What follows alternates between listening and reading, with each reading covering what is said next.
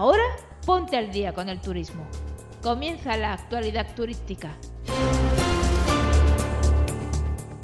Y hola a todos, hemos vuelto, estamos aquí, soy Isa Ruiz de la cápsula de la creatividad y he venido a ponerte al día con el turismo.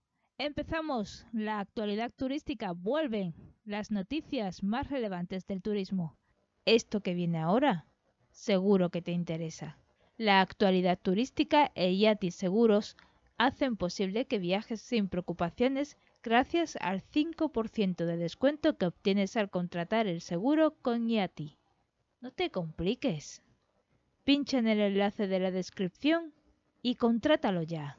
Y es que el Ministerio de Asuntos Exteriores, Unión Europea y Cooperación Internacional ha recomendado no viajar temporalmente a las prefecturas de Ishikawa, Niigata, Toyama y Fukui después del terremoto de magnitud 7,6 en la escala de Richter que se registró el día de Año Nuevo en la costa occidental de Japón. En el portal de la Agencia Meteorológica de Japón y en las páginas oficiales de turismo está disponible toda la información actualizada y que permite conocer la situación del país en tiempo real y el 6 de octubre de 2024 será la fecha escogida para el lanzamiento del sistema de fronteras de la Unión Europea. Este es un sistema puesto en marcha en 2017 con el que la Unión Europea pretende fortificar sus fronteras exteriores protege a todos aquellos que entran y salen del territorio europeo mediante la recopilación de datos biométricos deteniendo posibles amenazas. El pasado mes de octubre, el Consejo de la Unión Europea publicó una hoja de ruta para la implantación del SES, el sistema de entradas y salidas, y el para otoño de 2024 y la primavera de 2025 respectivamente. Estás escuchando la actualidad turística. El Ejecutivo español ha vuelto a prorrogar para todo este año 2024 la gratuidad de los trenes de cercanías y media distancia para usuarios habituales, así como los descuentos del 50% en el transporte de competencia autonómica además de la gratuidad de los trenes de media distancia y de cercanías, también seguirá habiendo billetes gratuitos para los viajeros habituales de autobuses cuya competencia recae en el Estado.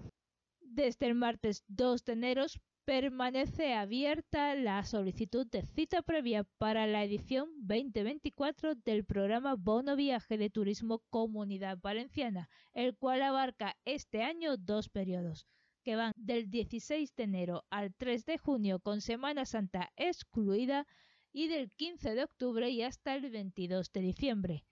Las principales novedades del programa se centran tanto en el número de pernoctaciones mínimas para disfrutar del bono como en las cantidades subvencionables y en los periodos en los que permanecerá activo el programa.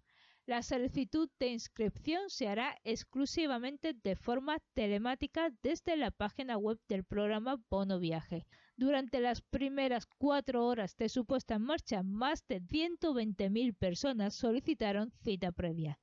Los 10 destinos más demandados hasta el momento para esta edición son Benidorm, Calp, Finestrat, Altea, Peñíscola, Valencia, Alicante, Morella, Elche y Denia las viviendas turísticas en España han aumentado un 9,2% el último año. Según los datos que ha facilitado el Instituto Nacional de Estadística, hay en total 340.424 apartamentos. Todos estos pisos turísticos representan el 1,3% del total de viviendas en territorio nacional. Por comunidades autónomas, Andalucía lidera el número de apartamentos turísticos seguida de la Comunidad Valenciana y Cataluña respectivamente. En cuanto a las plazas que suponen este número de viviendas turísticas, alcanzaron la cifra de 1.737.509 en octubre del año 2023. Esto que viene ahora, seguro que te interesa. La actualidad turística e Yati Seguros hacen posible que viajes sin preocupaciones gracias al 5% de descuento que obtienes al contratar el seguro con Yati. No te compliques.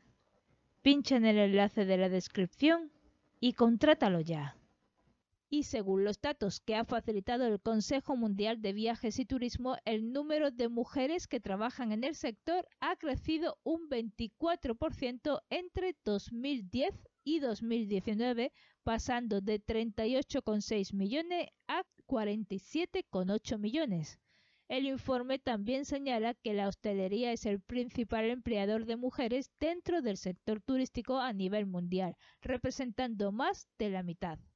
La proporción de mujeres que trabajan en viajes y turismo en África también ha ido en aumento desde 2010, así como el empleo femenino en toda la economía en Oriente Medio. Según los datos difundidos por Tour España, el número total de asientos previstos en vuelos internacionales hacia España para este primer mes del año 2024 ha alcanzado los 7,4 millones, un 13% más que el mismo mes del año pasado cuando se ofertaron 6,6 millones. Para este mes de enero destacan nuevamente las aceleradas subidas de Polonia y la República Checa con un 88% y un 56% respectivamente. Y además Irlanda, Estados Unidos, Colombia, Austria y Turquía también presentan incrementos relevantes.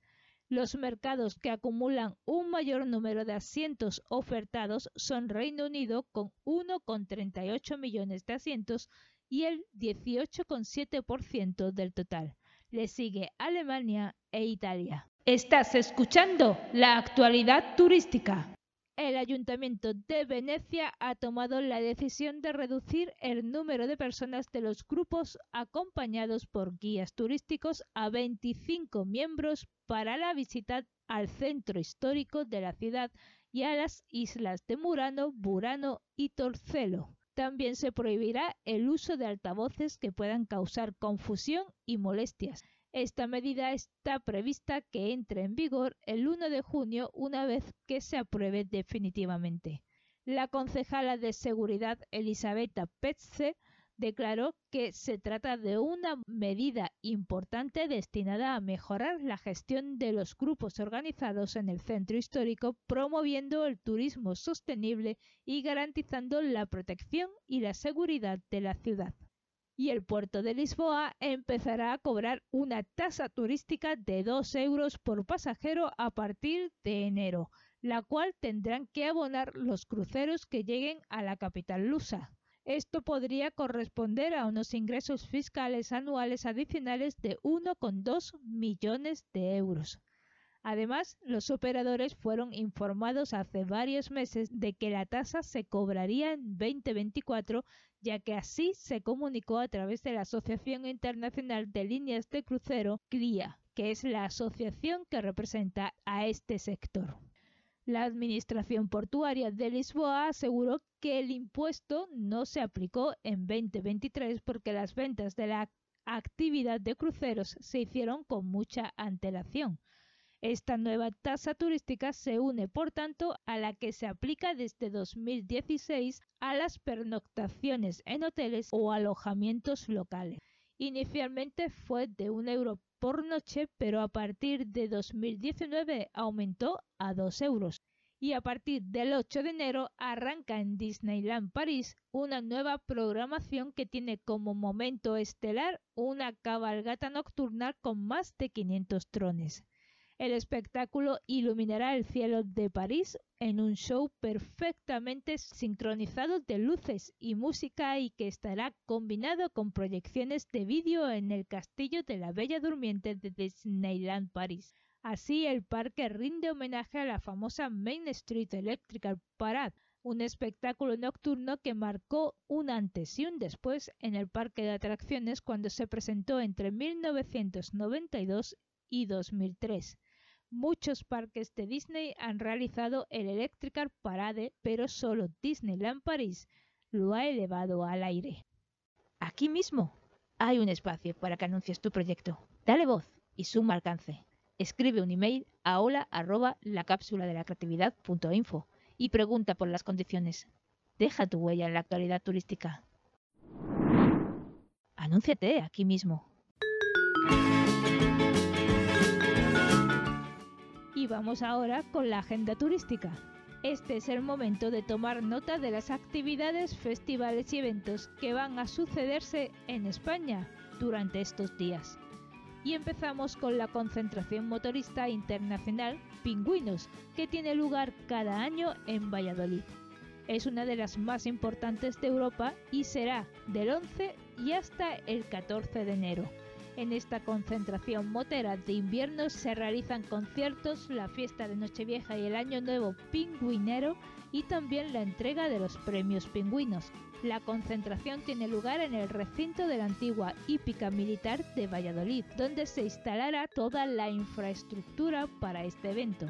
Del 16 de enero y hasta el 19 se celebran en el municipio valenciano de Canals las fiestas patronales en honor a San Antonio Abad. Esta fiesta está declarada como fiesta de interés turístico nacional. El primer día de fiesta es el momento de la quema de una enorme hoguera que se ofrece al patrón. La hoguera es tan grande que está inscrita en el libro Guinness de los récords como la hoguera de leña más grande del mundo.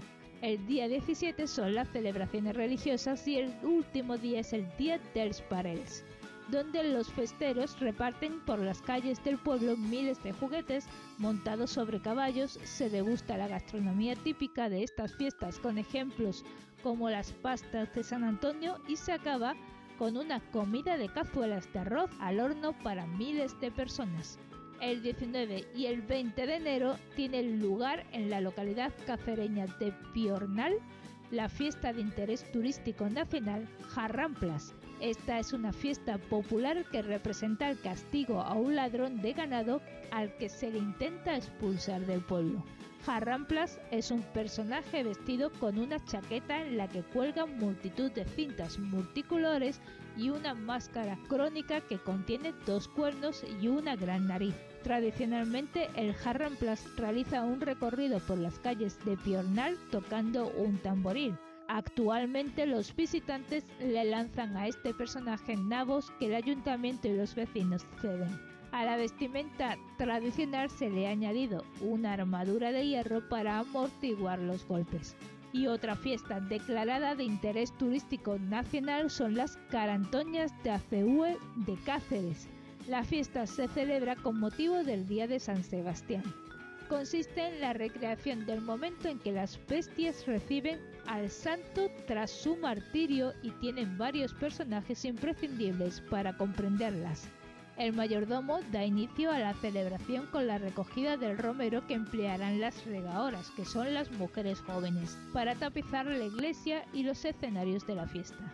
El tamborilero es quien llena de música las calles y acompaña al mayordomo por el pueblo para seleccionar a los hombres que se disfrazan de bestias, que son las ocarantoñas, con pieles y una careta horrible. Todos forman parte de la procesión que acompaña al santo por las calles del pueblo hasta la aparición de la vaca tora, que es una cara antoña con cuernos y cencerros que asusta al resto de las bestias. En la fiesta también hay cabida para danzas y cantos populares y los dos días concluyen con degustaciones de vinos y dulces en la casa del mayordomo y llegamos al final de la agenda turística con la fiesta de la vaquilla en el municipio madrileño de Colmenar Viejo.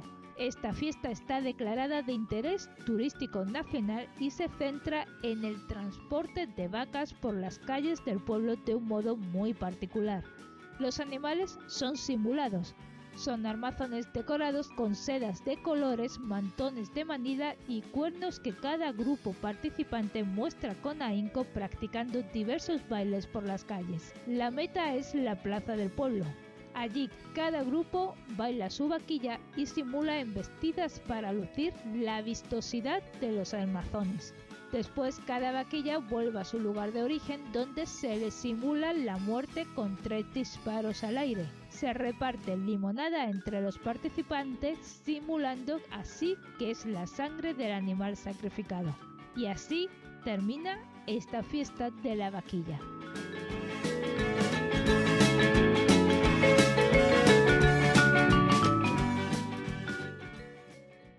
Y de esta manera también acaba la agenda turística y por lo tanto el podcast de la actualidad turística. Espero que haya sido de vuestro agrado. Muchas gracias a todos por la atención y vuelvo pronto para seguir poniéndote al día con el turismo.